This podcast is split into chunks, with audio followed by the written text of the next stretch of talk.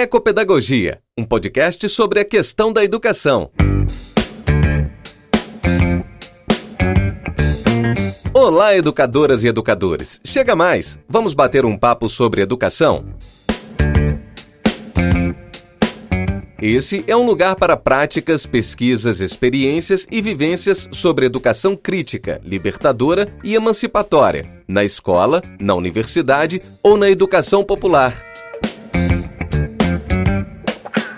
São verdadeiros círculos de diálogo com educadores e pesquisadores de vários lugares do mundo. Bem-vindo ao podcast Ecopedagogia.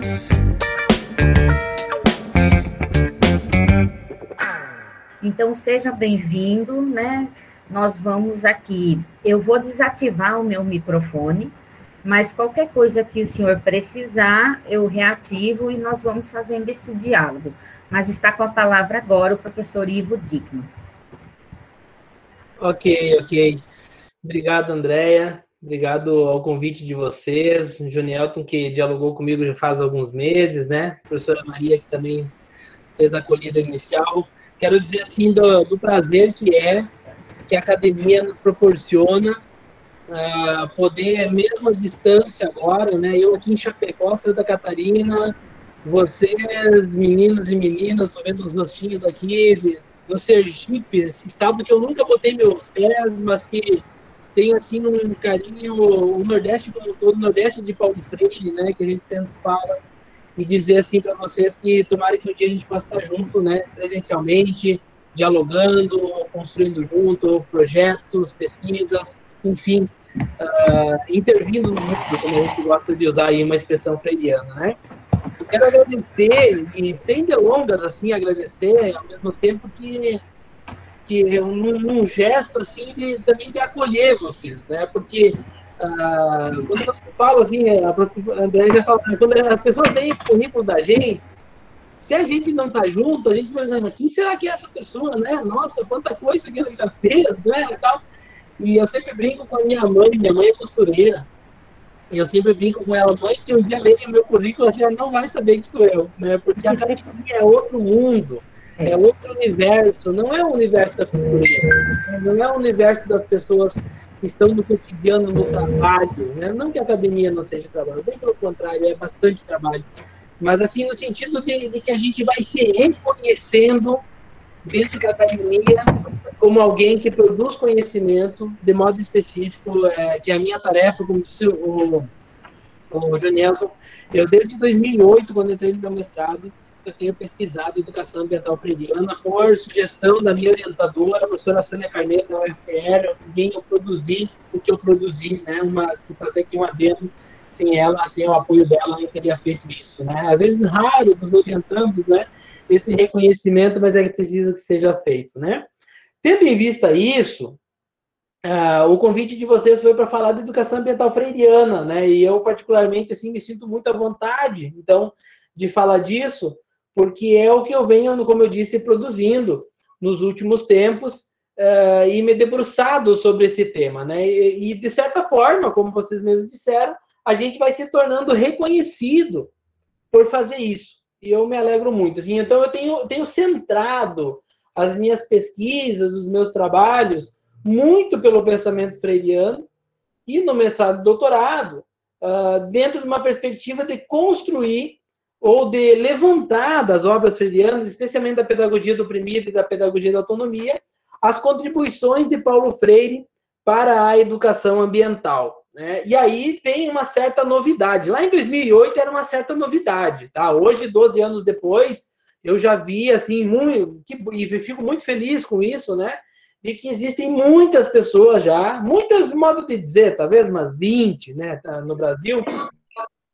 Na época nós éramos uns três ou quatro, e teve alguns antes de mim, é importante que se diga, no Ceará, o professor João Figueiredo, no Rio Grande do Sul, o professor Aloysio Ruchensky, que em 2002 escreveu o primeiro artigo com o título Educação Ambiental Freiriana, e o professor Macir Gadotti, né, entre outros tantos, que já produziram sobre educação ambiental. O próprio professor Loureiro, né, nosso gigante da educação ambiental hoje, uma pessoa que eu admiro muito, já produz com base freiriana, né? Mas o que, que eu tentei fazer na época é, foi um esforço, né, uma tentativa de organizar melhor isso que já estava produzido dentro de um texto uh, de alguém, especialmente que, que aí esse alguém era eu, que já tinha uma leitura freiriana e pudesse dizer assim, bom, muito, muita gente está falando de, que Paulo Freire da, da base para a educação ambiental, mas ninguém ainda disse como.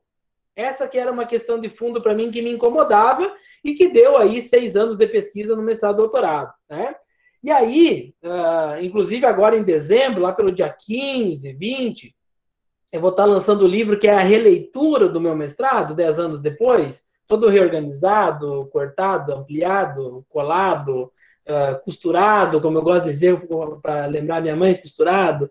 É, uma, um livro que supostamente né, é uma contribuição para o campo da educação ambiental, acredito, que vai estar colocado ali as bases, então, de como que Paulo Freire contribui para o debate da educação ambiental. E aí é preciso que a gente faça um registro do ponto de vista da ecopedagogia. É, eu não falava de ecopedagogia até ontem, ontem, eu falava educação ambiental, e a ecopedagogia no Brasil meio que se misturou com a educação ambiental como se fosse a mesma coisa. E aí, nos diálogos que eu tive ultimamente com a professora Cruz Prado, na Costa Rica, que é a criadora, junto com o Francisco Gutierrez, uh, da ecopedagogia, ela disse, Ivo, tem algumas diferenças, aí sim, mas aí seria uma conversa para uma outra conversa nossa, que é outro bater-papo. Então, não vamos, primeiro, mas só para ressaltar, né? Não vamos misturar ecopedagogia com educação ambiental, que são coisas muito semelhantes, tem aproximações, mas também tem distanciamentos. Tá? Então, inclusive, estou orientando uma dissertação nesse momento, aqui na Chapecó, no mestrado de educação, que faz exatamente essa leitura das aproximações e distanciamentos da educação ambiental com a ecopedagogia, tá? Mas aí, o que me incomodava bastante era isso, né?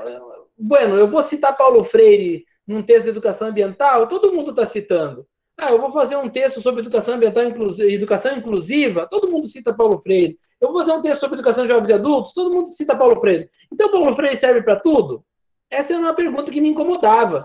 E aí, como ele via para tudo, ele serve também para educação ambiental. Né? Ele serve para educação para o trânsito, ele serve para educação para a paz, ele serve para trabalhar gênero, professor André. Ele serve para tudo. Né? Não importa qual a temática que eu trabalhe, alguém vai encontrar uma frase para citar Paulo Freire. Nem que seja aquela clássica, mudar é difícil, mas é possível. Né? Então é difícil mudar o debate de gênero? É difícil, mas é possível. É difícil mudar a paz e a guerra? É difícil, mas é possível. Então fica um jargão. Paulo Freire virou um slogan. Obviamente, eu não estou aqui de forma alguma criticando quem cita Paulo Freire, acho que deve ser citado mesmo, mas assim, virou um jargão para todo texto, para a gente dizer assim: meu texto é um texto crítico.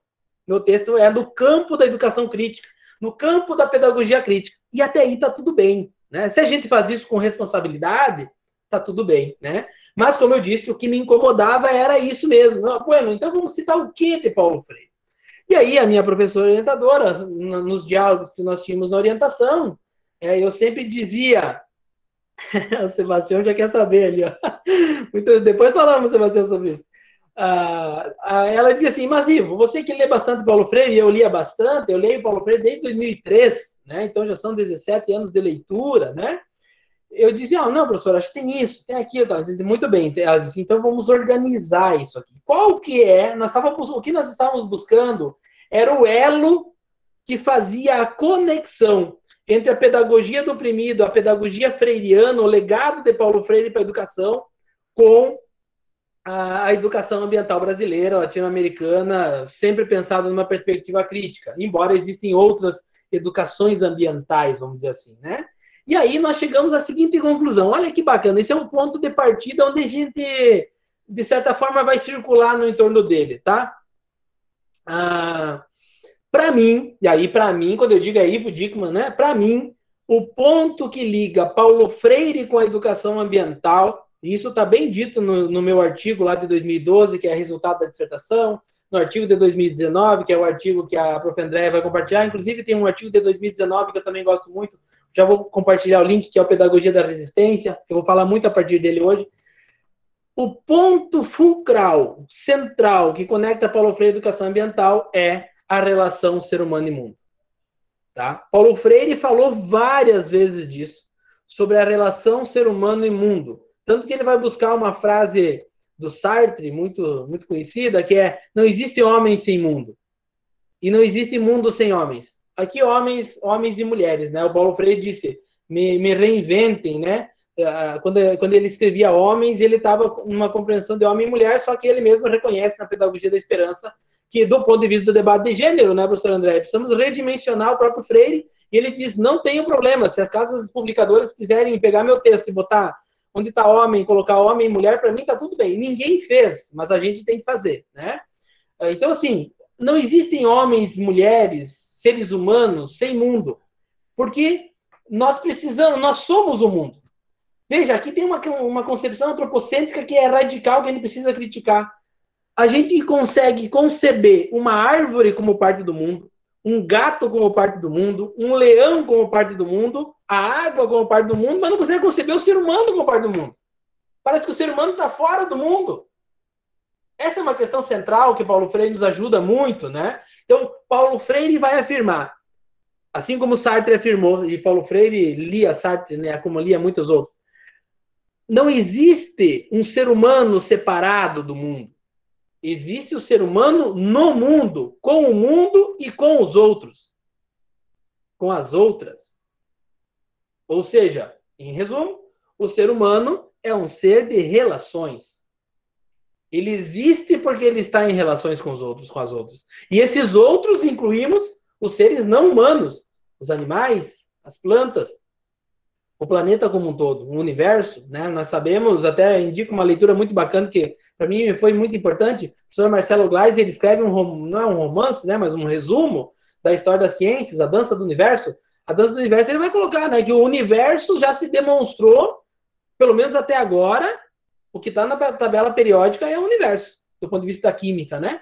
E as leis da física que funcionam aqui funcionam fora daqui também. Não adianta querer ir para Marte voando, não, não vai dar. Por enquanto não dá. Então, assim, é bem importante entender: o mundo é e o ser humano em si mesmo é biofísico-químico.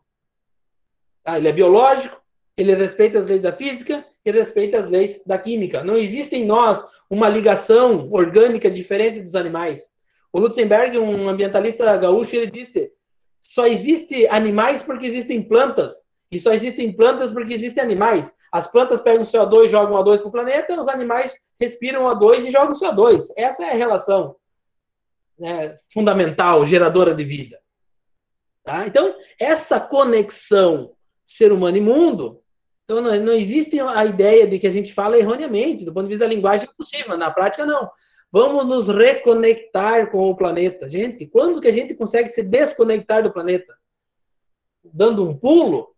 mas são pouquíssimos milésimos de segundo, nós somos necessariamente, tanto quanto os animais, as plantas e o próprio planeta, um organismo vivo. Né? Então, a primeira, a primeira coisa que a gente tem que entender em Paulo Freire, então, é essa concepção de ser humano. E aí, eu fiz os meus estudos muito baseado na pedagogia da autonomia, porque à época julgamos que era o livro da maturidade do Paulo Freire, e é mesmo, então a gente foi buscar lá as concepções. Eu fiz um mapeamento assim da pedagogia da autonomia. Se vocês forem no Google, botar Ivo Dickman dissertação do mestrado, vocês vão ter o texto lá tem uma, várias tabelas demonstrando em que página da pedagogia da autonomia Paulo Freire fala do ser humano, do mundo, do, dos animais, das plantas, da praxis, do inacabamento, da ética, enfim, tem tudo lá mapeado, né? Então, a concepção do ser humano em Paulo Freire é, é, é pertinente que a gente aprofunde que é essa ideia do inacabamento. Né? O ser humano é um ser inacabado. Portanto, se ele é inacabado, ele é educável, o Freire vai afirmar. Né? Então, eu posso aprender mais. E eu posso ser mais, que, como disse a professora é meu último livro. É esse aqui, ó, que eu estou mostrando aqui para vocês. Ó, Pedagogia do Ser Mais. Tá? Eu vou botar o link depois aqui, mando para o Genial também no WhatsApp, o livro na, na íntegra em PDF, tá, para vocês. Embora eu tenha o livro impresso, mas o importante é que vocês leiam, não que tenham o livro em mão. Né? Depois, quem quiser o livro, fala comigo me segue no Instagram, me chama no WhatsApp, sem problema. Esse livro eu trato do inacabamento humano, que é, eu lancei esse ano, agora, 25 de setembro, 15, 20 dias atrás. Eu trato exatamente disso. Me incomodava essa concepção de que tem gente que acha que o, ser humano está numa evolução e a tendência dele é ser cada vez mais capitalista, mais positivista e mais um monte de outras coisas. E a gente percebe que capitalista, socialista ou comunista, nós somos inacabados. Se eu pegar um lápis, gosto desse exemplo, né? Se eu pegar um lápis e enfiar aqui no meu nariz agora, eu vou morrer. Eu sou extremamente frágil. Né? É, essa é, é o, o inacabamento nos coloca numa condição de fragilidade. Por isso que eu preciso do outro.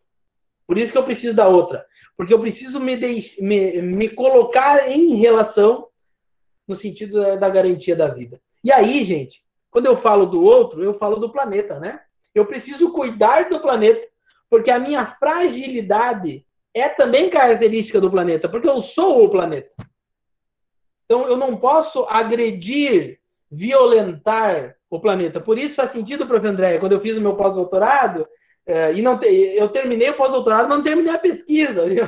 A pesquisa ainda vai durar uns anos, que é a pedagogia do meio ambiente oprimido, é isso mesmo. Não é só o ser humano que é oprimido, não é só os animais que são oprimidos. O planeta é oprimido.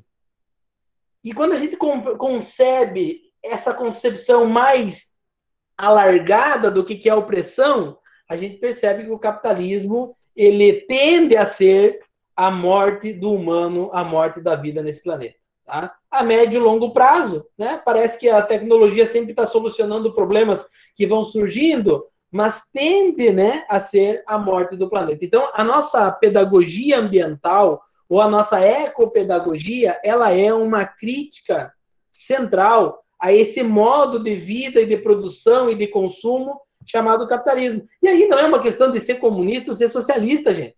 É uma questão de defesa da vida da vida nossa, seres humanos, da vida dos animais, da vida das, das plantas, da vida de, do planeta inteiro como um organismo vivo, um ecossistema interdependente. É o que a gente está vendo no Pantanal, na Amazônia, na esses dias eu recebi uma notícia assim, que me chamou muita atenção na lá na região dos Emirados Árabes, Abu Dhabi e esses países que agora são super ricos, né, por causa do petróleo, a, agricultura está acabando, secando com, com os lençóis freáticos. Ou seja, o modo de produção, e aí a gente acrescenta o, o adjetivo capitalista, esse modo de produção e consumo ele é insustentável. E por isso que a gente pode fazer uma crítica a ele do ponto de vista da educação ambiental freiriana. Né? E aí o ser humano uh, inacabado é um tema que a gente tem que aprofundar. Né? O meu livro Pedagogia de Ser Mais é uma contribuição. Tem outros textos sobre inacabamento humano muito bons. É só você ir para o Google Acadêmico e você encontra coisa muito boa para ler para que você entenda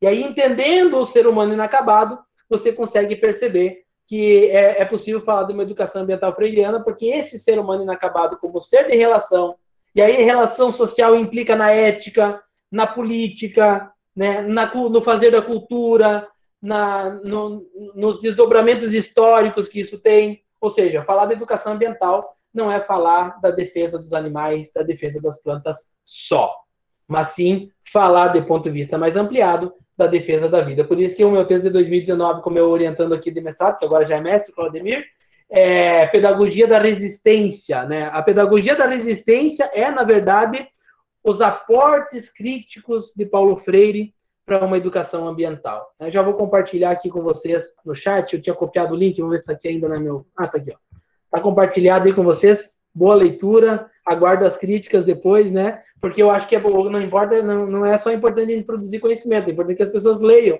o que a gente produza, né? Por isso que eu gosto de compartilhar. Então, essa é a primeira coisa importante, tá? Eu não, já estou avançando aqui, quero ir para a segunda metade da minha fala, que é a concepção de mundo, tá?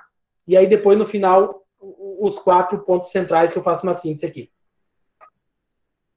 Se o ser humano é inacabado e ele é parte do mundo, Logo, o mundo incorpora as características do ser humano, que na verdade é desdizendo é o ser humano incorpora em si as características do mundo onde ele vive.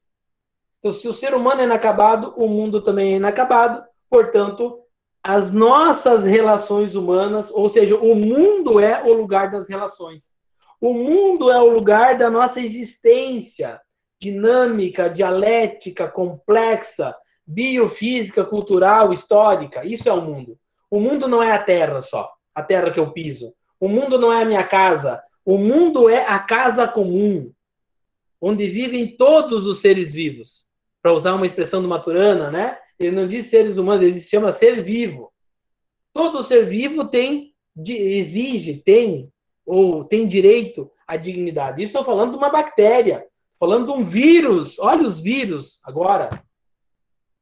O coronavírus sempre existiu e sempre vai existir. Ele é um ser vivo. Ele implica. Agora, como é que eu me relaciono com ele? Por que, que ele está matando seres humanos? Como que ele veio parar no corpo humano, que ele, se ele é um, um vírus de uma outra espécie? Isso tudo tem um conjunto de desdobramentos que daqui 10, 20 anos a gente vai entender melhor, porque exige distanciamento histórico, né? e a gente vai perceber que provavelmente, eu não quero nem, não estou profetizando nem criticando ninguém, provavelmente a culpa foi do ser humano, não foi do vírus. Provavelmente as nossas relações com o nosso meio ambiente insustentáveis, muitas vezes comerciais, há um, há um, como é que vou chamar assim, uma, uma tese já bastante forte de que esse vírus ele é muito presente num animal lá na, na China, né? E que por conta do tráfico de animais, isso é uma tendência de que por conta do tráfico de animais, esse vírus se relacionou com o ser humano que antes não se relacionava. Nem estou dizendo que foi isso. Mas, do ponto, o que eu quero aqui é problematizar de que nós não temos relações sustentáveis com as outras formas de vida, nós não temos nem conosco mesmo, né? Do ponto de vista do trabalho escravo, do ponto de vista do salário indigno do trabalhador e da trabalhadora. Isso é questão de educação ambiental. Né? Nós não temos relação sustentável com as outras formas de vida e com a nossa forma de vida no planeta. E então, por isso, existem crises civilizatórias como a atual que nós estamos vivendo nesse tempo de pandemia. E aí Paulo Freire nos coloca fundamentos para a gente fazer essa crítica. Porque se o mundo é esse lugar né, das nossas, da realidade biofísica, cultural, histórica, das, das inter-relações dinâmicas, complexas e dialéticas, nós precisamos cuidar do mundo. Nós precisamos tomar o mundo não como matéria-prima para os produtos que eu quero produzir, ganhar dinheiro, lucrar com isso e acumular riqueza. Eu tenho que tomar o mundo como um lugar das vivências e experiências que eu faço, geradoras de vida. Porque se não tem vida, não precisamos falar de ética. Se não tem vida, não precisamos falar de economia. Se não tem vida, não precisamos falar de educação. Então, o, vamos dizer assim, o, os primórdios, os fundamentos de uma educação ambiental freiriana é a defesa da vida. Da vida humana, da vida do planeta. Tá? Nesse sentido, se desdobram né, uma compreensão de educação porque se eu tenho esse ser humano compreendido do ponto de vista inacabado e ser de relações, ético, político e tudo mais, e eu tenho o mundo como lugar de existência da vida e de defesa da vida, portanto, uma educação ambiental biófila e não necrófila, como dizia Paulo Freire, que ele vai buscar esse conceito na, na, na psicanálise do Eric Fromm. Veja, com ler Paulo Freire não é ler pedagogia do oprimido. Ler pedagogia é ler suas heranças teóricas, né, filosóficas. E, e, vejam, gente, quando a gente fala que o capitalismo é necrófilo, né? É, ou seja, ele se compraz com a morte do outro. Quantos discursos de políticos nós ouvimos nesse tempo de pandemia de pessoas né, uh, fazendo piada com a morte das pessoas que morreram de coronavírus? Eu não estou falando do vereadorzinho aqui da esquina de Chapecó, não. Estou falando muitas vezes da, da autoridade máxima política desse país. É lamentável quando eu não tenho mais, ou quando eu construo em mim um desprezo pela vida do outro, eu já morri. Eu já não sou mais humano. Porque o ser humano se caracteriza pela capacidade de amar o outro e a outra, independente do que ele é, de onde ele esteja. Se eu acho que o nordestino sergipano é inferior ao gaúcho branco, descendente de alemão que sou eu, eu já não tenho mais, eu perco o direito de ter a minha dignidade respeitada porque eu, eu suprimi a dignidade de um outro. No caso aqui, o exemplo que estou usando, vocês sergipanos, né? Veja, não faz sentido a gente pensar assim. Portanto, cabe à educação, nessa perspectiva de uma educação ambiental freiriana, cabe a essa educação construir uma conscientização, seja de classe, seja socioambiental, política, da praxis, não para tornar um, os nossos estudantes um bando de comunista, de maneira alguma, porque o mundo todo comunista é muito chato. Mas temos que tratar os nossos estudantes com dignidade humana. Uma educação na perspectiva integral, de que eu me compreenda como parte de uma sociedade, ou seja, das relações humanas, dentro de um planeta que é finito, que tem recursos finitos. E que nessa finitude está incluso esse corpo que eu uso. O corpo do Ivo, ele é finito. Ah, só para dar um exemplo para vocês. Meu vizinho faleceu essa madrugada. É a finitude da vida humana. De que, que adianta acumular? Não é o caso dele, né? Que adianta acumular riqueza mais em pessoas que são mais ricas que países inteiros africanos? Mas o corpo é o mesmo. O mundo é o mesmo. O planeta é o mesmo. E aí a educação cabe à educação construir essa consciência de quem eu sou. O que, que é o ser humano? De o que, que é o mundo que eu vivo? Que mundo que eu vivo? E como que eu construo relações sustentáveis entre as pessoas, entre os animais, com os animais, com as árvores, com os seres vivos no planeta que só temos um. Já está praticamente aqui delimitado, pelo menos no tempo que nós estamos vivendo agora, que nós não podemos fugir para um, morar no, em Marte, morar na Lua, morar em outro lugar. As condições de vida nossas são extremamente, lembra da minha palavra inicial? Extremamente frágeis. Se subir 1% de oxigênio no planeta, se riscar um fósforo, pega fogo. Se baixar 1% de oxigênio no planeta, nós morremos, nós desmaiamos na hora. A, a, o equilíbrio dinâmico das garantias da vida no nosso planeta são extremamente frágeis e se constituíram em milhões, bilhões de anos a origem da vida até chegar nessa vida complexa que é a vida humana, que se percebe vida, que se percebe humano, que tem consciência de que está aqui. E para isso a educação cumpre um papel fundamental. E por isso ela tem que ser ambiental. Ela não, não tem que ser só educação e não tem que ser necessariamente também só ambiental, mas ela precisa incorporar essa perspectiva freiriana de leitura de mundo e, portanto, precisa estabelecer novas metodologias.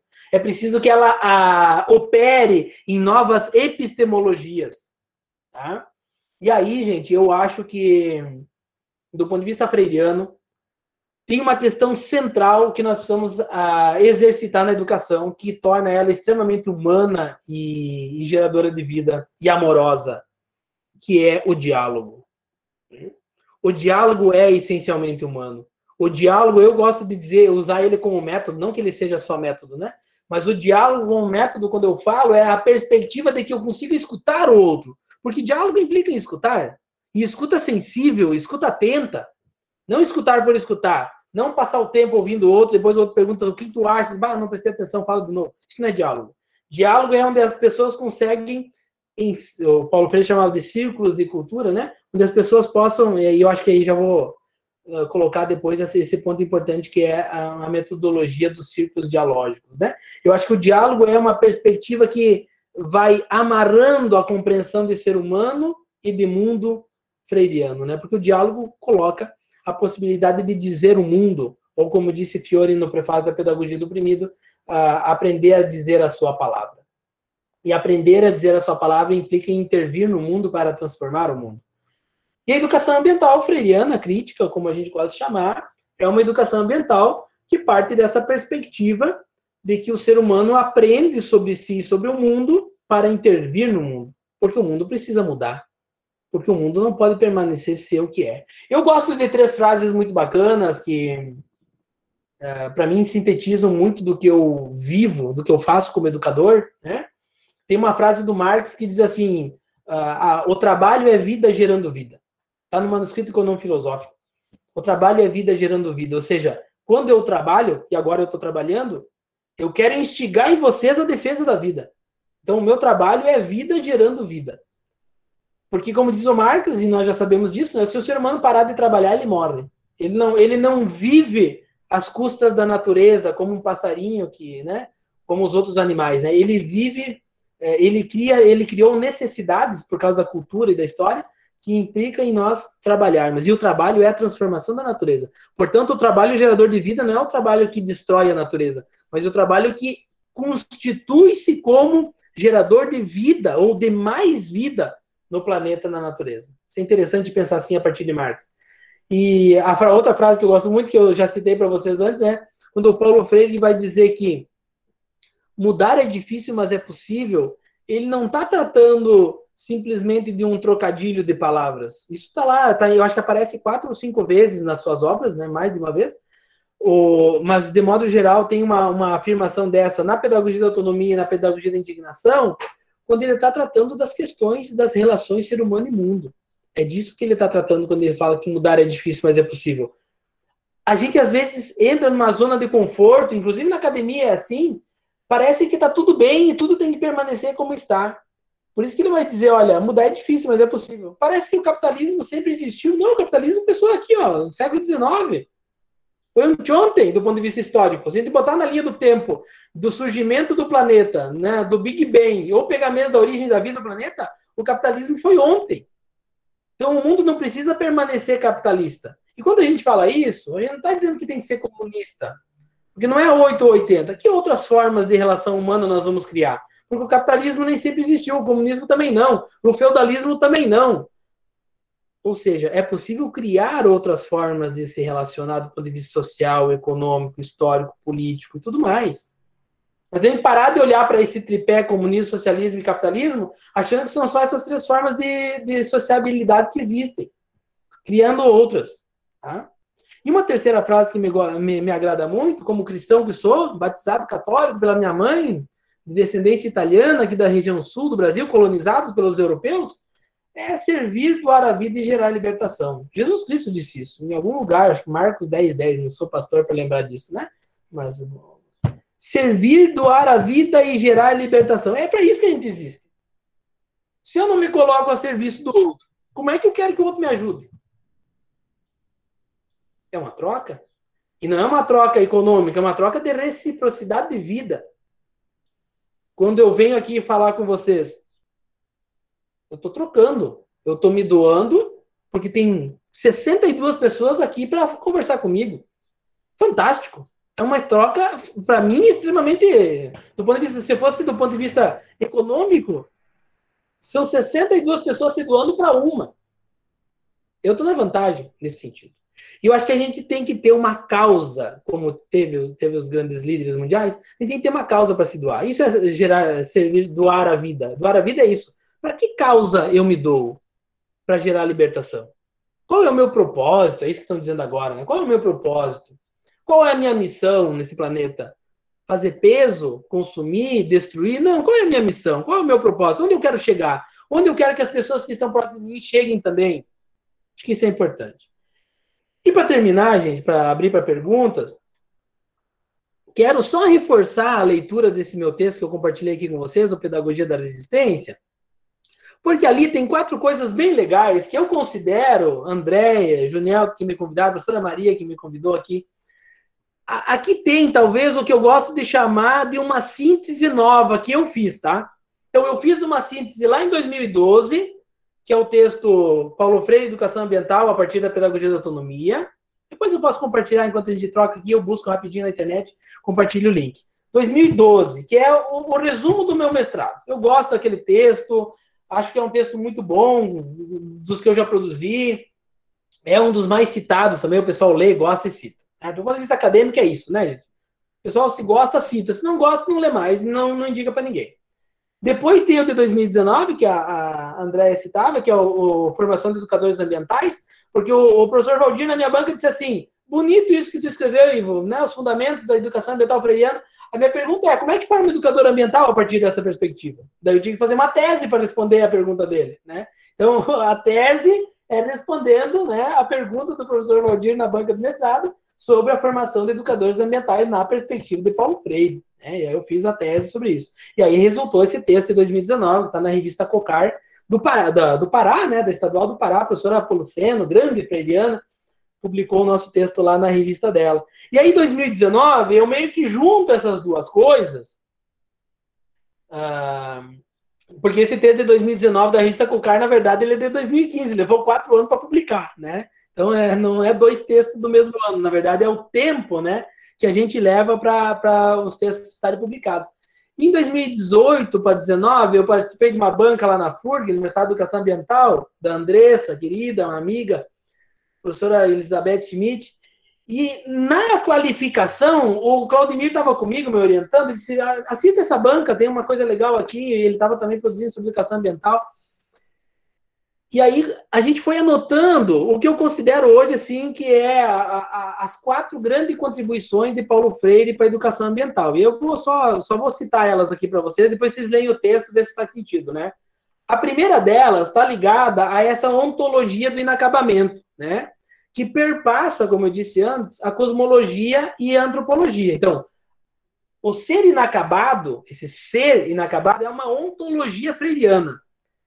E essa ontologia concebida por Paulo Freire perpassa ao mesmo tempo o homem, a mulher e o mundo. Tá? Então, essa é a primeira coisa que eu acho que Paulo Freire contribui decisivamente para a gente falar de uma educação ambiental freiriana. Tá? A segunda contribuição, me parece muito importante, é que quando o Paulo Freire fala de leitura de mundo, e aí é o mundo natureza, a realidade do mundo, ela é, na verdade, uma nova epistemologia para pensar o mundo para pensar as relações ser humano e mundo. Uma epistemologia crítica, dentro de uma perspectiva de diálogo de saberes. Ou seja, não é o Ivo de Santa Catarina que sabe mais sobre o mundo, sabe mais sobre o ser humano, aí a prof. Andréia do Sergipe sabe menos, porque ela é do Nordeste. Não. A leitura de mundo que tem a prof. Andréia e o prof. Ivo são completamente distintas ou semelhantes, porque nós estamos em lugares diferentes. Nós temos histórias de vida diferentes.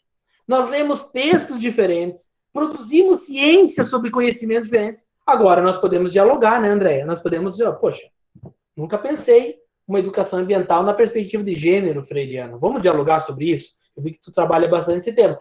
Vamos trabalhar. Olha, aqui tem um diálogo de saberes possível. Só Paulo Freire que nos contribui, contribui para esse tipo de abordagem.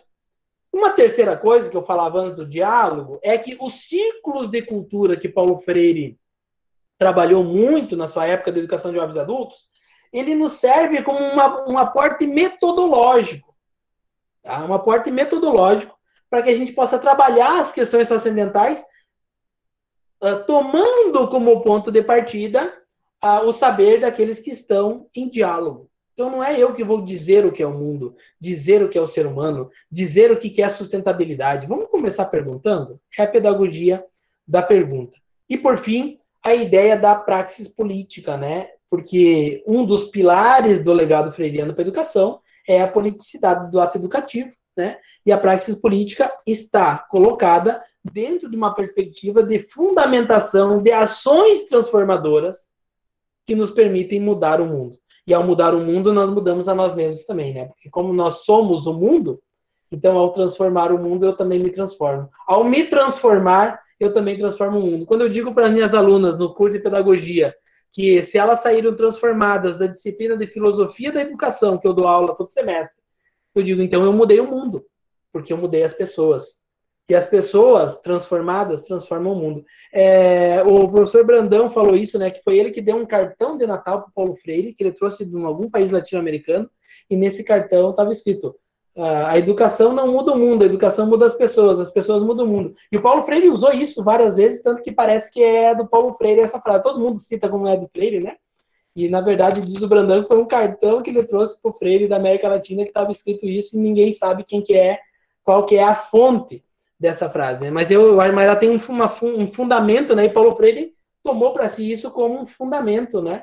De que realmente a educação vai mudar as pessoas e as pessoas vão mudar o mundo. E para os próximos 10 anos, para André, para mim terminar aqui e abrir para perguntas, para os próximos 10 anos é construir o que eu estou chamando de educação ambiental, meio, pedagogia do meio ambiente oprimido, que é tentar encontrar, assim como eu encontrei na pedagogia da autonomia, encontrar os fundamentos teórico-metodológicos ou epistêmico-metodológicos na pedagogia do oprimido para essa educação ambiental freiriana, né? Então eu dei esse nome, né, que é um nome que eu achei que ficou legal assim do ponto de vista da produção do conhecimento, né? Mas eu estou primeiro que tenho que terminar meu livro agora, Educação Ambiental Freiriana. O ano que vem quero fazer da minha tese também um livro sobre formação de educadores ambientais freirianos. E aí depois de 2023, 24, 25, aí eu vou me dedicar novamente, né? Com os orientando, gente. Assim, os orientandos são muito generosos conosco, né? Eles topam essas paradas de nos ajudar nessas pesquisas, né? E aí produzir um pouco mais sobre o que eu venho chamando de pedagogia do meio, ambiente deprimido, que é muito, Andréia, do que está nessa base da educação ambiental freiriana, só que em vez de buscar na pedagogia da autonomia, eu quero buscar na pedagogia do oprimido, né? Gente, assim, ó, enfim, é isso, né? Aqui só mostrar um livrinho para vocês, citado pela própria André, Educação Ambiental na América Latina. Aqui também tem um texto bem legal sobre uh, os fundamentos freirianos para a educação ambiental, de uma orientanda minha comigo. Eu já vou botar aqui o link para vocês desse livro, para vocês baixar ele também na íntegra, tá? Tem uns textos muito bons do Loureiro, do Brandão, de alguns autores latino-americanos. Já compartilho aqui com vocês. É isso, fico aberto aí para perguntas, espero que tenha sido a contenta a conversa, o bate-papo.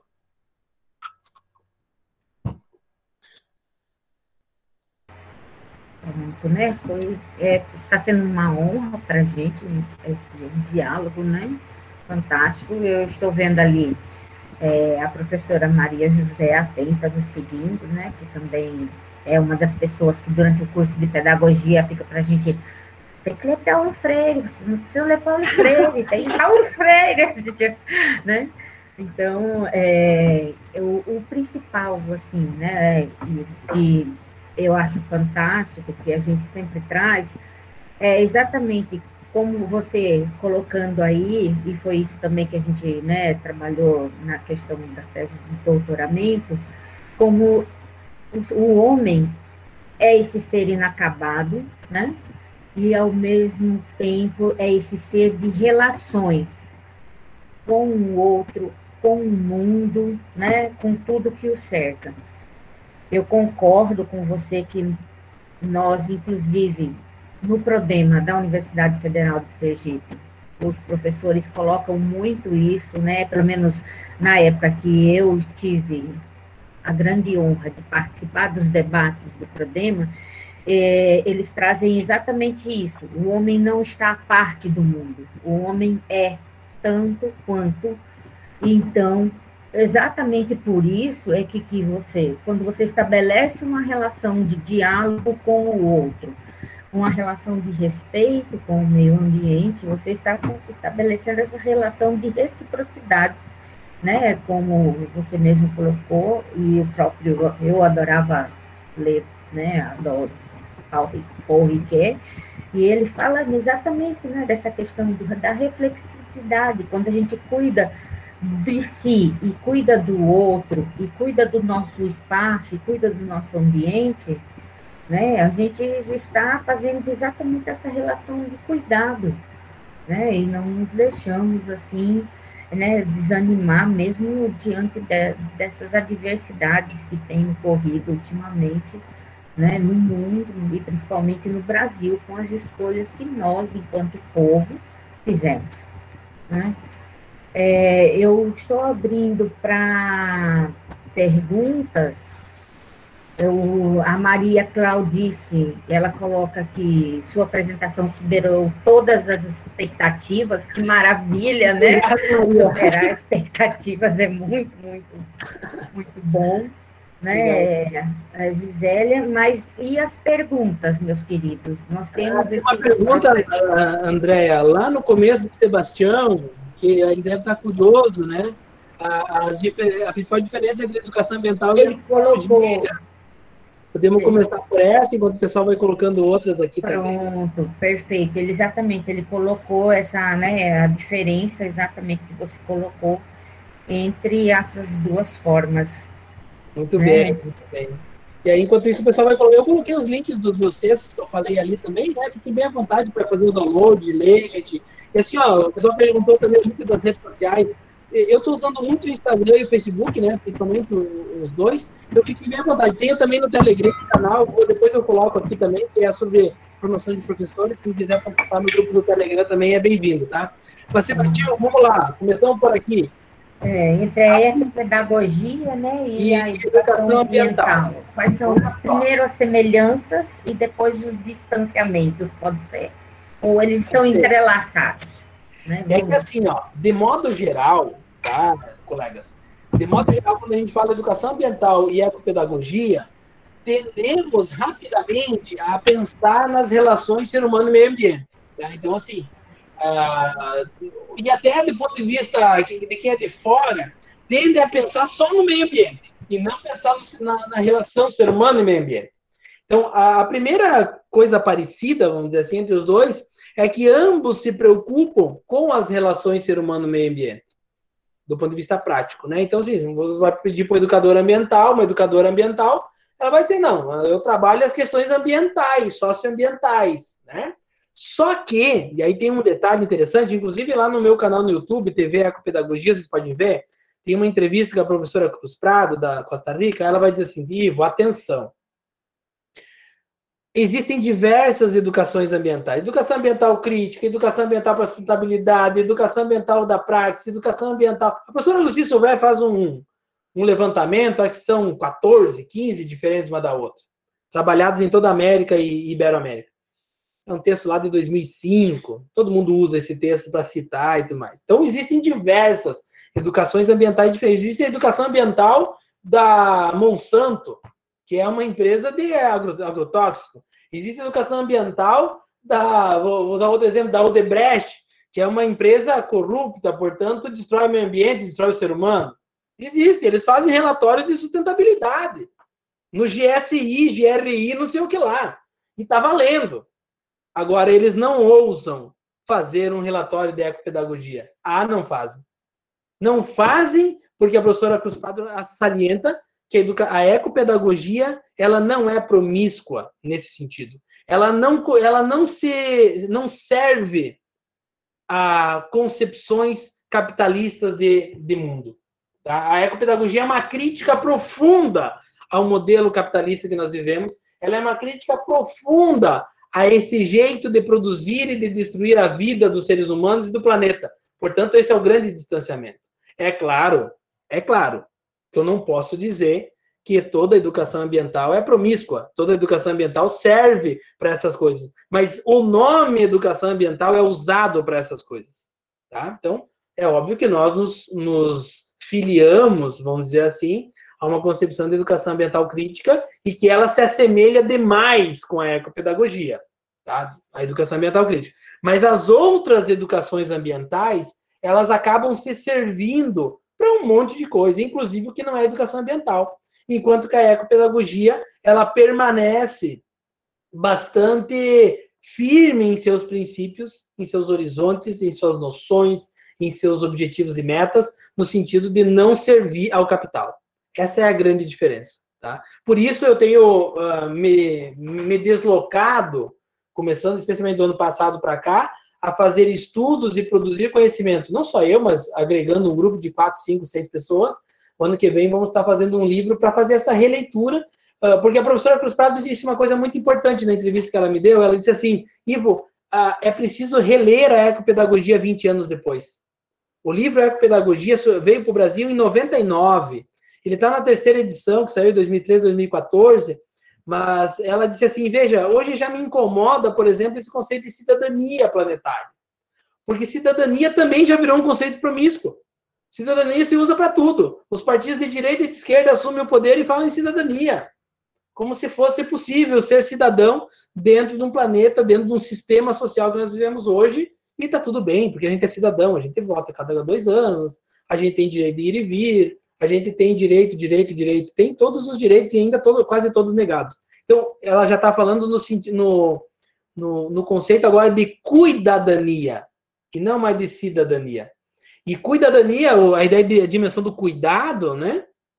Que é um trocadilho que faz mais sentido em espanhol do que em português, porque cidadania em espanhol é cidadania, então inverte o U e o I, né? Fica cidadania, cuidadania, é, implica numa nova perspectiva. E a professora Cruz Prado, eu desafiei ela, provoquei nesse sentido, de que produza um texto sobre isso, dessa nova dimensão da cuidadania, para que a gente possa começar a discutir sobre isso.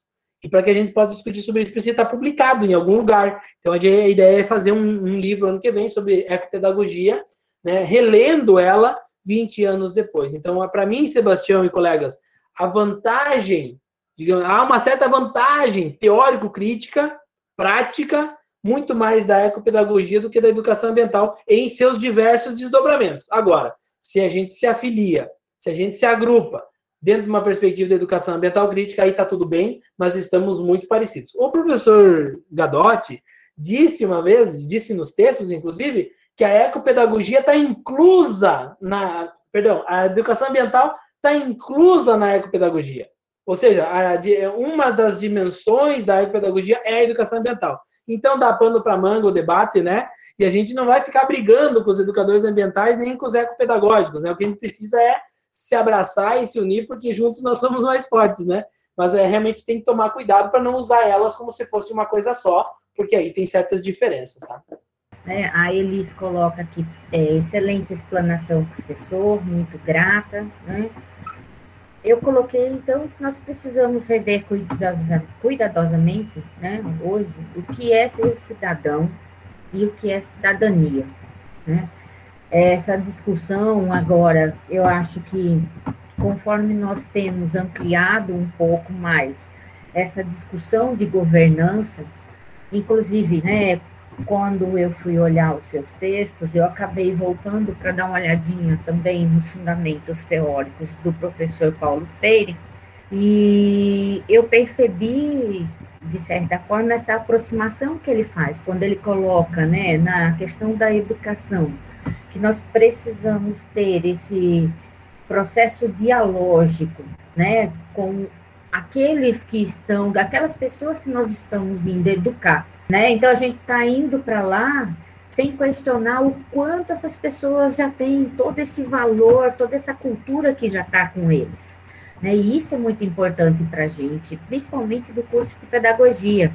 Né, que, e também os pesquisadores, porque muitas vezes o pesquisador chega no local é, totalmente né, sem, sem, sem fazer essa sondagem, sem ter esse diálogo com a pessoa, acreditando que ele está sendo o, né, levando o conhecimento, quando muito pelo contrário, muitas vezes são eles que estão ali nos ensinando, eles têm um conhecimento de mundo, conhecimento daquilo que nós, enquanto pesquisadores, muitas vezes estamos sonhando em aprender, e o deles há muito tempo. Então, esse respeito, esse diálogo, e exatamente esse processo de transformação a partir desse diálogo. E eu acredito que, para mim, né, enquanto pedagoga, seja é, um dos pontos mais fantásticos que Paulo Freire traz e outros educadores né, também sempre vêm colocando para a gente. É, nessa questão do ser humano inacabado, nós temos o professor Bernard Charlot, também um ser humano fantástico, né? E nós temos exatamente essa honra que ele traz para a gente também, essa questão do ser humano enquanto em processo, né? Esse ser humano inacabado que nós temos, muito fantástico, né? Mas, é, continuando, professor, eu acho que nós, como Prodemo, nós é, podemos e devemos aprofundar essa discussão da cidadania mesmo, né? Nessas questões de governança e cidadania, e eu acredito, tenho certeza que essa turma de Johnny Elton e os colegas deles já já vão propor alguma coisa, porque eles não param, é um grupo fantástico, né? Aí a Gisélia colocou, não é triste como estudioso dessa concepção de vida e ver o Brasil tão maltratado, tão desorientado? É, é, é uma resposta que machuca todos, né, professor? É, verdade, falar. verdade. Excelente esse comentário nesse sentido, porque, vejam bem, gente, aqui é uma coisa importante a gente colocar, assim, ó. A, a questão não é ser de direita e de esquerda, tá? Não é questão de fundo. Isso é uma parte do todo, tá? Mas o nosso país, as pessoas, o mundo, uh, precisa um pouco mais de amor. E aí, quando a gente fala amor aqui, a gente, a gente tá falando, tá falando do ponto de vista ah, vem cá, que eu vou passar na tua cabeça. Não, não é isso. Quando eu falo aqui amorosidade em Paulo Freire é rigorosidade também. Tá? Isso. Uh, eu acho que o que a gente precisa é de cuidado. E cuidar exige uma política forte. Cuidado, amorosidade implica em tomar decisões acertadas ainda mais na governança do país, na governança do Estado, na governança do município, na governança da escola, da universidade. E nós precisamos, nós carecemos hoje no nosso país de líderes amorosos, líderes rigorosos, líderes comprometidos com as causas né, dos mais necessitados. Nós, nós, infelizmente, temos um vácuo de liderança, do ponto de vista político, do ponto de vista ambiental, do ponto de vista acadêmico. Então, assim, o que a gente precisa é, quando, eu, quando eu faço essa crítica, né, que é, dire, é indireta, mas ela é direta, só eu não, não cito nem nomes porque eu, eu, me nego a dizer o nome. É uma atrocidade, né? É uma atrocidade. Nós precisamos avançar para a construção de um país mais humano, de relações mais amorosas, de, de, de uma escola e de uma universidade, no, no caso da pós-graduação, onde eu atuo aqui, mais uh, geradora de vida, como eu gosto de chamar. E isso implica uma profunda politicidade. Por isso que gera essa indignação na gente, né? Porque essa indignação é uma indignação política, pedagógica, amorosa, curiosa, epistemológica. É disso que a gente está falando. A gente não opta pela educação porque a gente gosta de criança. A gente opta pela educação porque a gente quer mudar o mundo. E aí, gostar de criança, gostar de jovens e adultos é parte do processo. Mas ser educador, educadora, é talvez hoje uma das opções mais radicais que a gente faz no mundo que a gente vive. Porque a gente está dizendo não a esse modelo violento, excludente, que está aí, que assumiu o poder, seja lá em cima, seja aqui embaixo, seja na nossa escola, seja na, na universidade. E esse modelo a gente precisa lutar contra ele. É a luta contra ele não é uma luta fácil. Porque tem pessoas dando sustentação a esses modelos. E quando a gente fala de educação ambiental freiriana, é disso que a gente está falando. De que escola que eu quero, de que secretário de educação eu quero, de que ministro da educação eu quero. Né? E agora estamos em época de eleições, isso é muito propício para fazer esse debate. Mas a gente tem que fazer no corpo a corpo. E hoje o corpo a corpo é muito mais virtual, né? Nesse ano é um ano atípico, né? Então, é. assim, eu, eu me indigno e gosto de externalizar a indignação, mas sem citar nome, sem citar partido, porque o que o que está por trás para mim é um modelo de vida social e que ele precisa encontrar sua sustentabilidade. E esse modelo, afirmado por algumas lideranças políticas nacionais, não é um modelo do qual eu, eu coaduno, do qual eu reitero, do, né, do qual eu gostaria de estar a, abraçado, nem não estou, né? Bem pelo contrário, estou fazendo, assim como faço aqui nessa trincheira acadêmica, a luta contra. Né? Mas eu sou um, a gente precisa se unir para construir alternativas. Né? E aí não, não me perguntem remédio para esse mal, né? Acho que existem vários. A gente precisa é em cada um no seu lugar e construindo novas formas de responsabilidade pautadas na amorosidade, na curiosidade epistemológica, no diálogo. Acho que isso é fundamental. Exato. Né, continuando isso aqui, é, houve uma é, Maria é, Claudice, ela colocou que você citou algumas referências Gostaria que indicasse autores que ampliem, ampliem a nossa compreensão das obras de Paulo Freire. Eu acho que Paulo Freire é por Paulo Freire mesmo, né, professora? As leituras de Paulo Freire, elas nos deleitam.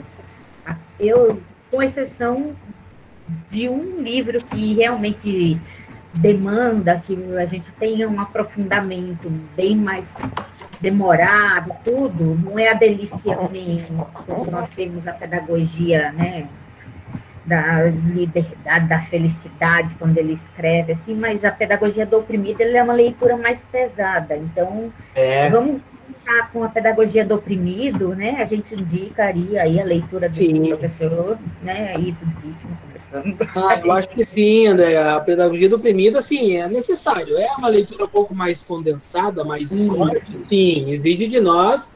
Uh, eu, eu, eu, sempre falo, exige, exige de nós SBC, é sentar a bunda na cadeira. Você Isso. não lê a pedagogia do oprimido. É, você não lê a pedagogia do oprimido no ônibus indo para a universidade. Não é assim hum. que lê a pedagogia do oprimido. Aí, nesse momento, você lê outra coisa, tá? Pedagogia do oprimido, você pega o livro, senta em casa, fecha a porta e diz para a família, ó, vou ler. Não abra uma porta agora. E aí você lê 30 páginas.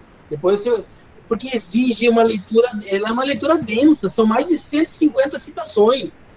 Ou seja, você tem que ficar ligado. Eu fiz, várias pessoas me perguntam isso, tá? Eu fiz no meu livro Pedagogia de Ser Mais, que já vou botar o link ali para vocês, para vocês baixar, eu fiz numa página aqui sete livros que eu indicaria para ler sobre Freire e para entender Freire, tá?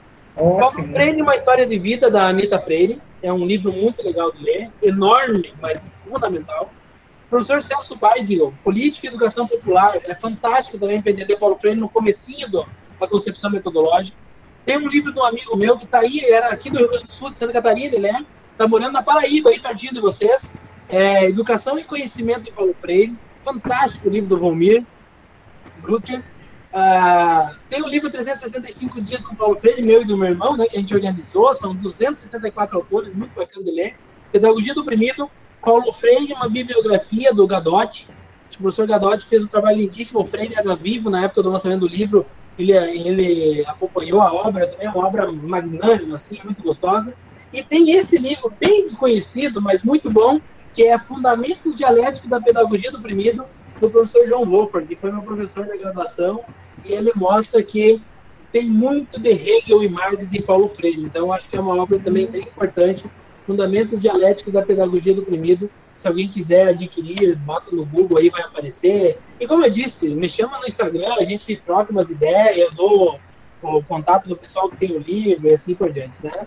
É bem importante assim que a gente vai trocando essas ideias, né? Mas não tem jeito, né, André, colegas? Paulo Freire tem que ler, né? Ler pedagogia da autonomia, pedagogia é. da esperança, pedagogia da indignação, e aí vai embora, né? É, a gente pode até sugerir, começa pela pedagogia, né? Ah, qual é a, o segundo que você citou agora? É, o vermelho, pedagogia da, da esperança. Da esperança. É. é um dos livros mais lindos para ser lido, assim, quando você tá aquele momento de reflexão. Então, começa com ele e depois deslancha os outros. Porque daí você já se apaixona por Paulo Freire e não tem mais como fugir. Pelo menos assim, foi o que me encantou. A primeira vez eu estava assim, quando eu parei, falei, meu Deus, que palavras lindas. A gente é, percebe exatamente essa questão da amorosidade dele, como ele coloca, isso é muito importante.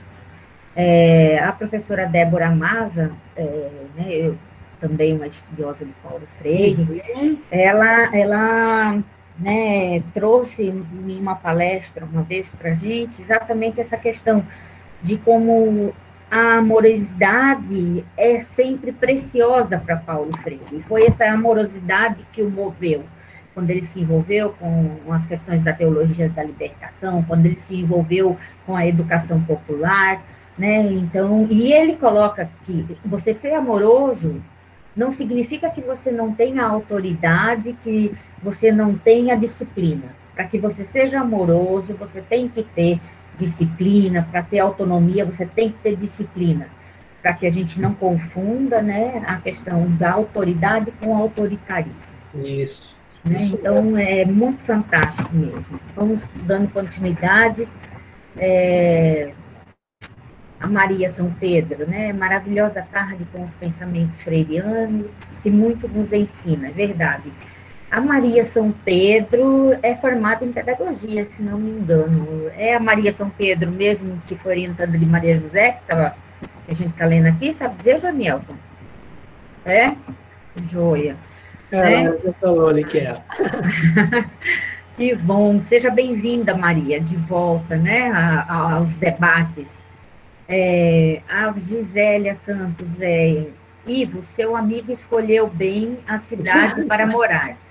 João Pessoa é fantástica, né? Ah, é, é, fantástico. Eu conheço João Pessoa, conheço algum, conheço. Natal, conheço Salvador, eu não conheço Sergipe ainda. Tem que dar uma. Não, vamos na, na, próxima, nossa próxima roda de debates ou próximo aniversário do Prodemo, que agora nós estamos comemorando 25 anos, é, né, Camila? Com certeza você estará aí já sendo sondado e vamos torcer para que possamos né, nos conhecer pessoalmente. Né? A Cláudia. Tem, tem a revista Sergipana de Educação Ambiental, que ainda não publiquei nada aí, mas vou mandar um texto aí para Sergipe aí também. Sim, publicar. sim. Ótimo. Tem uma outra revista aí do Estado. Né? Perfeito. É, Cláudia Fernandes, Fernanda, é, excelente tarde com as reflexões freirianas. Parabéns, André e demais organizadores. Saudades, ah, já sei, é de uma cidade maravilhosa de Garanhuns, né, Cláudia? É, fantástico, né? Vamos lá. A professora Maria José é, gostaria de fazer alguma colocação, uma contribuição. Johnny Elton. Quem mais gostaria de né, compartilhar aqui conosco essas reflexões tão fantásticas, principalmente nesse sentido de que da gente compreender que a educação ambiental que o professor coloca, ou a ecopedagogia, né, ou a que seja, é exatamente porque o ser humano não se desvincula em nenhum momento né, do mundo. Ele faz parte do mundo, ele vive com o mundo, né, e para o mundo, nesse processo que nós temos de partilha. Então, quem mais gostaria de. Né? O Andréia. Oi, Noezinho. Então, eu gostaria de. Enfim, são, o professor, nessa tarde, ele, ele faz, nos faz um afago muito grande, né, trazendo esse vasto conhecimento de Paulo Freire. E eu acho que nesse momento que estamos passando, ouvi-lo é muito bom, é, é, sentir essa, essa, esse afago mesmo que a gente está passando. Os professores estão passando por um momento muito delicado, né, de, de reinvenção, de, de mudanças, de adaptações. Enfim, eu acho que é, é, trazer Paulo Freire nesse, nessa tarde, nesse momento do curso, é, de forma tão, tão né, bem, bem colocada, né, de, com tanta propriedade, eu acho que nos dá aquilo que ele já, já conjugava, que é esperançar, né? Nos dá a esperança né, de, de, de continuar e trazer essa visão de amorosidade com, esse, com essa conotação política muito forte também. Eu acho que é, é foi muito, muito importante. E eu acompanhando aqui a, a, os comentários, são vários elogios, professor Sofala, é, realmente foi uma tarde, um momento muito, muito enriquecedor para todos nós. Então, nós queremos agradecer muito, muito a sua presença. É, se alguém mais quiser colocar alguma questão, algum. Eu não vou colocar questão, a questão, assim, diretamente agora, porque eu acho que o professor já, já sanou várias de, das possíveis questões, porque a, a, sua fala ela é permeada de várias né, é, é, explicações, né, bem detalhada mesmo. Eu acho que satisfez a todos nós. Professora Maria José também gostaria de fazer alguma, algum comentário, alguma pergunta? Não, é, é, eu simplesmente só tenho a agradecer ao professor por ter ou é, intermediado muito mais a minha fala de sala de aula, que sou freiriana, freiriana, né? dentro das perspectivas de trabalho, com, é, tem uma perspectiva de exercitar pró, a própria metodologia freiriana, né, trazendo elementos da problematização para a sala de aula, trazendo elementos da discussão, da escrita do próprio memorial, das questões de cultura e etc. Então, tanto faço nas disciplinas que, é educação ambiental, quanto nos estágios, nas disciplinas de fundamentação. Então, que o agregou, acrescentou elementos, né, corroborou e deixou tão vivo o Paulo Freire, muito mais vivo do que ele está no nosso dia a dia. Né? Eu acho que a gente carece de ler mais Paulo Freire e exercitar os princípios, os princípios filosóficos é, que o Paulo Freire tanto nos passa, né? Que ele não tem um método, ele tem princípios que nós é que vamos construindo esse esse, esse propósito que a gente vai chamar de, de metodologia, pode chamar de procedimento, pode chamar várias coisas, né? Agora, a raiz e a essência do pensamento freiriano, acho que ela ainda deve ser revigorizada, mesmo querendo é, matar Paulo Freire. Mas não vou matar o Paulo Freire. Paulo Freire está vivo cada vez mais nos nossos sentimentos. E não é o Paulo Freire marxista que vai derrubar o muro de Berlim, não é. É o Paulo Freire humanista que vai humanizar e sensibilizar pessoas para vir ter acesso, para vir ter acesso aos direitos e cumprir seus deveres, sabendo por que está cumprindo os deveres e saber reivindicar seus direitos. E aí o sentimento freiriano está muito mais nesse, nesse propósito de que derrubar um muro qualquer ou pegar fazer política, né? Porque nós não fazemos política no Brasil, nós fazemos politicagem. E a política, pré, pré, é, a política é, proposta dentro dos princípios freirianos é a política do direito e do dever, né? Do ser cidadão, né? E o ser cidadão não é simplesmente você votar, né? E, ter uma carteira profissional assinada, mas exercitar essa cidadania constantemente, saindo do seu apartamento, saindo da sua casa, no, é, na fila de, do banco e etc, etc. Eu acho que é tudo isso. Muitíssimo obrigada. Muitíssimo obrigada. Foi uma tarde extraordinária. É, se bem que aqui a eu estava com a minha câmera aqui fechando, era para tentar um pouquinho almoçar, professor. Tá certo, prof. Obrigado por tudo. Não é fácil, mas enfim. É que no meio eu tive que resolver uma série de problemas hoje. Muitos problemas eu tive que, que resolver hoje.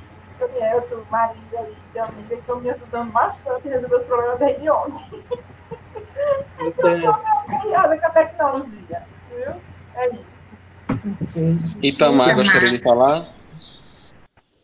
É, boa tarde a todos. De início de jogar, gostaria de agradecer aos organizadores do evento.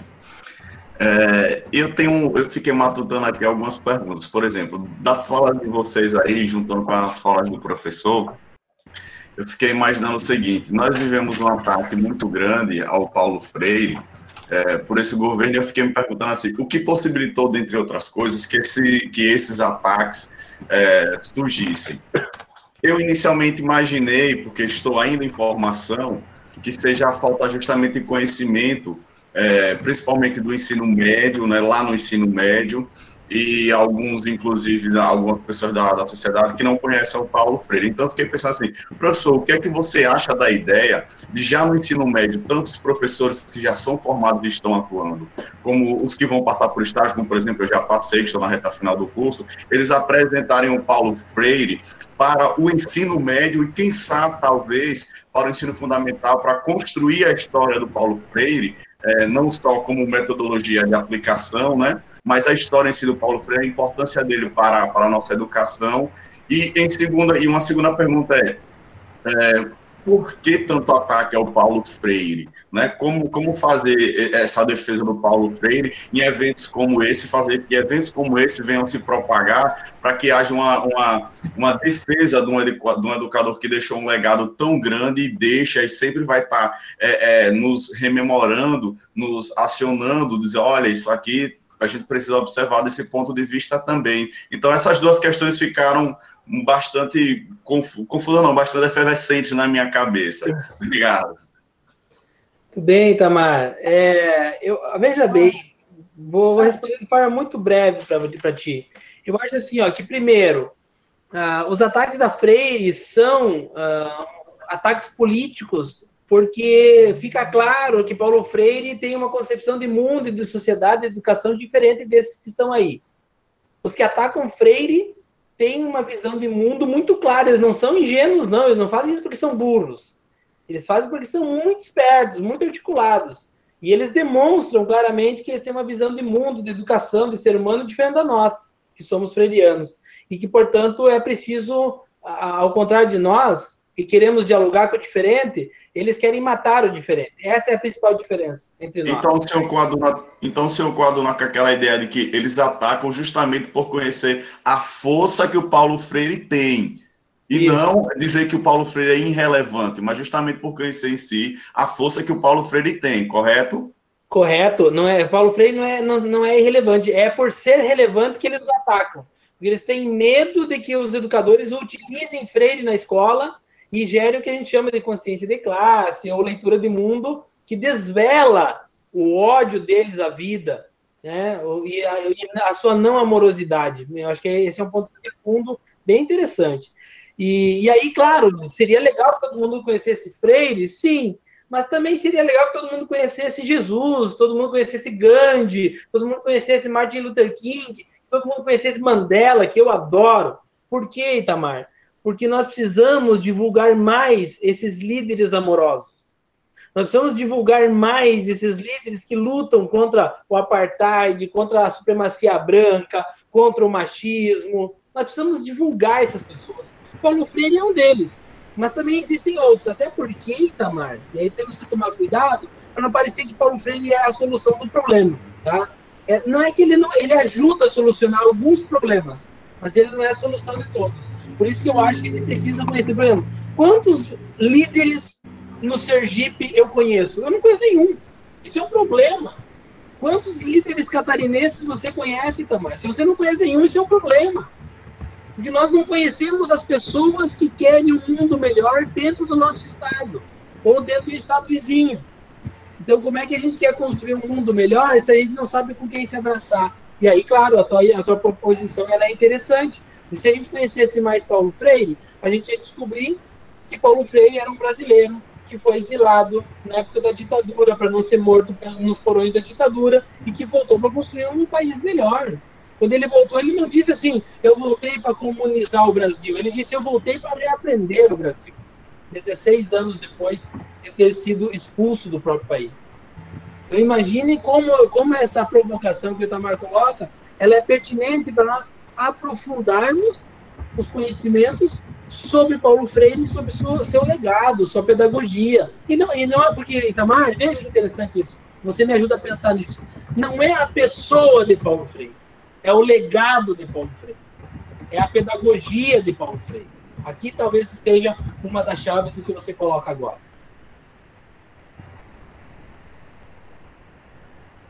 Ok. Itamar, excelente seu questionamento. A professora Maria se manifestou durante a resposta. A senhora gostaria de fazer alguma colocação, professora?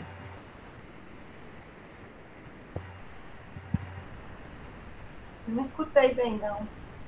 Como a senhora é, fez um movimento enquanto o professor Ivo respondia? Eu, eu fiz um movimento para concordar com o professor ah, né, sim. e com o Tamar é, em relação à, à, ideia do Paulo Freire. Né? Estão fazendo com Paulo Freire agora o que fizeram com Paulo Freire em, no, no, período da, da, ditadura militar, em que criaram o, o método Paulo Freire usando no Mobral. Quem estudou Mobral, as, as referências do antigo Mobral e quando foi criado na época, né?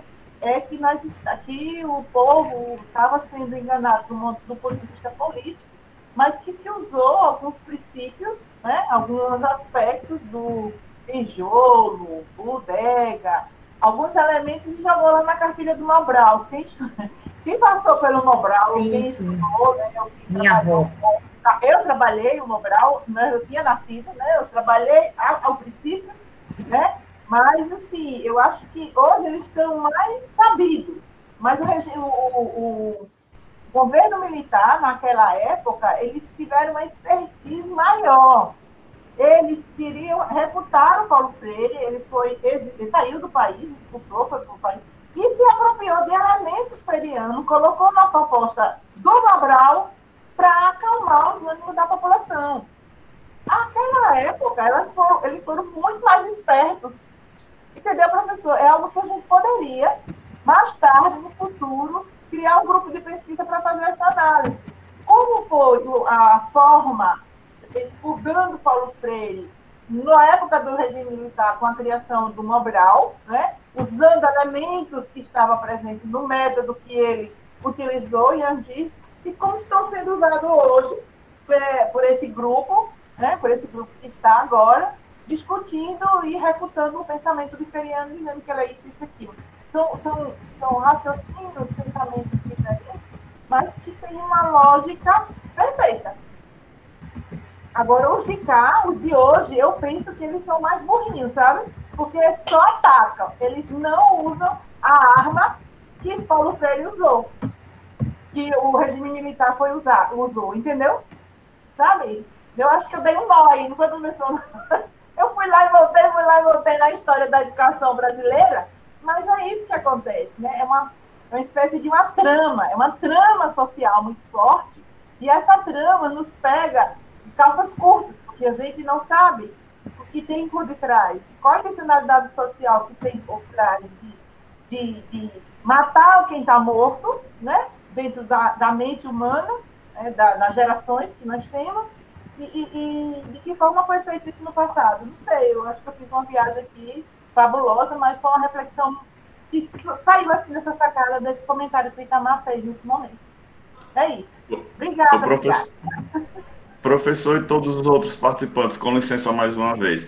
Eu não sei se isso é do conhecimento de, de vocês, mas tem um rapazinho chamado Thomas Juliano que ele fez um livro chamado Desconstruindo Paulo Freire como se estivesse desmerecendo tudo aquilo que Paulo Freire fez. Eu, eu comecei a ler as páginas, porque para criticar o rapaz você precisa conhecer a obra dele. Eu, eu fiquei assim, chocado com a quantidade de, de desinformações, desencontros. Eu achei aquilo tão absurdo, assim, tão agressivo, que eu parei, assim, não, já basta. Essas dez primeiras páginas já bastam para me dizer quem ele é, o escritor do livro, não Paulo Freire. Não sei se é do conhecimento de vocês. É, aquele, aquele livro tem a, um, um, vidro quebrado na capa do Paulo Freire, né? É, um, advogado que acha que pode falar de educação e criticar os educadores. Sempre tem, o pessoal sempre que critica é de fora da educação. Você não encontra um educador falando mal de Paulo Freire, escrevendo um livro desconstruindo Paulo Freire. É, os advogados, os empresários, esse povo sempre quer se meter na educação. Os médicos, os economistas. Historicamente, no Brasil, nós não tivemos até hoje um educador ministro da educação. Sempre economistas, advogados, empresários, né? Então, assim, é isso, é essa mania. Vamos se meter na lei da medicina também? Não, daí não pode, né? Ah, mas a, os médicos podem se meter na educação.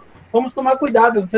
Faz bem, Damara, é isso mesmo. Agora, é, eles não leem, né? Porque se o, o, esse senhor aí, que eu também sei, ele é gaúcho, lamentavelmente, de Porto Alegre, é, do meu estado, que pena fazer um. É um desserviço, é gastar tempo. E tem gente né, que ainda acha que ali está os fundamentos da crítica. E não é, né? Não é isso. Quem faz a crítica a Paulo Freire bem feito somos nós, que localizamos seus limites e o reinventamos, como ele pediu. Não me sigam, me reinventem. É assim que é. Não é fazer a crítica pela crítica para desconstruir. É fazer a crítica para crescer. Se Paulo Freire estivesse aqui hoje, o que ele queria sobre essa pandemia? Isso é reinventar. Não ficar falando que não serve, que é pouco. Pegar uma frase desconectada lá do início da, da pedagogia do oprimido, quando ele fala do, do, do, Martin Buber, do eu e tu, e dizer, olha que bobagem, isso aqui não tem fundamento. Só uma frase é fácil, né? Eu quero ver você ler o livro inteiro e depois vir discutir comigo. É isso que eu quero, né? Até hoje ninguém não aparece, né? Esses dias um radialista aqui na, numa cidade próxima começou a falar umas bobagens, os educadores foram no Facebook dele e disseram, a hora que tu quiser, vamos discutir, ele não chamou um. É essa que é a diferença, é assim que se faz a luta. Quer fazer a crítica, vamos fazer. Então, não, vamos sentar, me chama no teu rádio e vamos conversar. Aí ele não chamou ninguém. É fácil fazer a era, fazer blá blá blá, mimimi.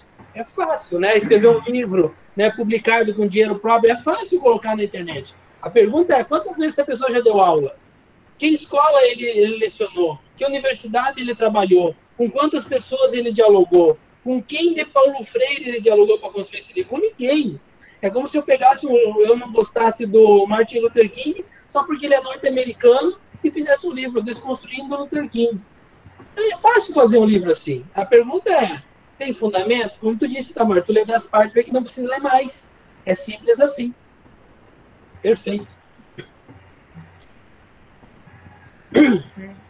É, eu acredito que também, é, quando Itamar colocou, foi colocado, né, colocar a leitura de Paulo Freire no ensino médio é, é um desafio, né, porque eu vejo, tem minha filha que está fazendo agora né, o Enem, e eu vejo, às vezes, ela fica lendo lá e, e procurando o que uma, um filósofo falou. Aí eu falei, Julinha, tem, né, com a professora. Aliás, deixa eu só, deixa eu desconstruir minha pergunta aqui. Eu já sei de quem é que Maria José herdou. Que homem, que ser humano você quer formar? Agora eu sei. Olha só, ela chegava, que tipo de ser humano vocês querem formar? E eu agora já sei de onde herdou isso, professora, né? É, veja, é, eu acredito que Paulo Freire ele é muito mais conhecido fora do Brasil do que dentro do Brasil. Né? Aqui no Brasil, assim, nós temos ainda essa, é, esse desconhecimento, o que, aliás, é o que eu ia colocar agora, porque aqui em casa somente eu que, tinha, que fiz pedagogia conhecia Paulo Freire, mas graças né, a essas figuras políticas que foram eleitas, Hoje, todo mundo aqui em casa conhece Paulo Freire, então eles acabaram até fazendo um favor com as colocações absurdas que eles fizeram, eles estimularam as pessoas a ir procurar saber quem foi Paulo Freire, o educador fantástico, mesmo sendo um advogado, né? Ele foi, ele é formado em direito, mas ele foi um advogado, um professor, aliás, maravilhoso, né? E como estudante de questões de gênero, eu só não posso deixar de pontuar, para que a gente vá finalizando o nosso diálogo, é, conforme né, as professoras é, uma vez colocaram para a gente, é, foi no caso a professora Débora Massa falando, é, nós não podemos pensar em Paulo Freire, considerar Paulo Freire e esquecer Elza Freire, que uhum. o acompanhou durante né, todos esses anos e esse processo de construção da pedagogia da autonomia, do exílio, das construções. Então, pensar Paulo Freire é também pensar quem foi essa figura maravilhosa de Elza Freire. Né? É, gostariam de fazer mais alguma colocação, meus maravilhosos colegas, professores, Johnny Elton, que está aqui nos dirigindo, é um diretor fantástico aqui. Não? Então, assim. É, eu acho é, que, que se a gente. É, o tema Paulo Freire, né, ele, ele renderia até até meia-noite, amanhã de manhã, um mês todo de, de mini curso, de, de aula, enfim, tem muita coisa para falar, mas eu, pelo, pela, pelo andar da hora, né, a gente é, agradece, né, mais uma vez a, a excelente explanação que o professor Ivo Dickman fez hoje, a todas as participações, né, é, no chat, né, é, quem, o Itamar, que participou mais diretamente, é, agradecer a, a, professora Maria José também pelas, pelas inserções aí, né, com suas, é, com seu conhecimento, né, de, de, tradição freiriana também, né, quem acompanha sabe sim, sim. Do, das suas, é, das, do, da sua, do seu amor, mas também das, do seu profissionalismo, né, relacionado à, à leitura de Paulo Freire na, no curso de pedagogia, né. É, Quero agradecer a você também, Andréa, por conduzir tão bem né, essa, essa palestra, por trazer também todo o seu conhecimento de, de pedagoga. Acho que foi uma, uma escolha bem acertada, né, colocar é, você para fazer essa mediação, porque o debate e a, e a, a palestra fluiu muito bem. Então, é, agradeço mais uma vez a presença de todos. Numa terça-feira à tarde, nós reunimos mais de 60 pessoas aqui né, de, de diversos lugares, né, daqui de Sergipe, mas também de outros estados, enfim. Agradecer muito, né, foi uma tarde muito rica e para os cursistas né, do, do, do, curso de Educação Ambiental e Profissionalização Docente, até amanhã às 19 horas. Né, amanhã nós teremos é, um encontro marcado com o professor Augusto, que vai falar sobre pedagogia do projeto, né, as experiências deles com a, dele com a pedagogia do projeto. Certo? Então, alguém mais quiser fazer alguma consideração, professor Ivo, algumas considerações finais? Ah, obrigado. Quero agradecer mais uma vez. É, é muito produtivo essas trocas sul-nordeste aqui que a gente está fazendo. E convidar todo mundo a ir no YouTube, na TV Pedagogia, onde eu coloco lá meus materiais, minhas entrevistas, no Instagram eu compartilho coisas, no Facebook eu tenho, quem tem seu smartphone, seu, tanto no Spotify quanto no Apple Podcast, vai ter o, podcast Eco Pedagogia. Quero transformar essa minha fala, inclusive eu faço os recortes organizo um podcast também na nossa fala aqui. E para a gente seguir juntos, né? É bem importante que a gente se conecte nessas redes sociais para que a gente possa seguir junto e produzindo. Eu mandei dois livros para o Joniel, estou indo no WhatsApp, ele vai compartilhar com vocês aí também, botei os links. Então, seguimos juntos, dialogando, se, se lendo, né? Eu lendo vocês, vocês lendo o trabalho que a gente produz. E eu, mais uma vez, agradeço e tomara que um dia a gente possa estar juntos aí para confraternizar um pouco mais, frear um pouco mais. Obrigado mesmo pelo convite, fico agradecido. Valeu, professor. Pelos comentários aqui, o senhor ganhou alguns fãs aqui em Sergipe. Eu acho que com certeza a gente vai ficar é, acompanhando, né? Nas redes sociais. Vou colocar lá no, na nossa sala de aula, nós temos uma sala virtual. Sim. Os livros, os links para o seu canal no YouTube, a TV Pedagogia, já assisti também, já lhe acompanhei alguns deles.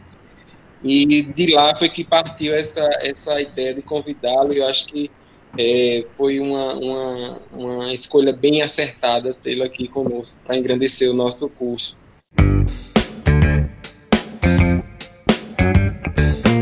Você acabou de ouvir mais um podcast Ecopedagogia.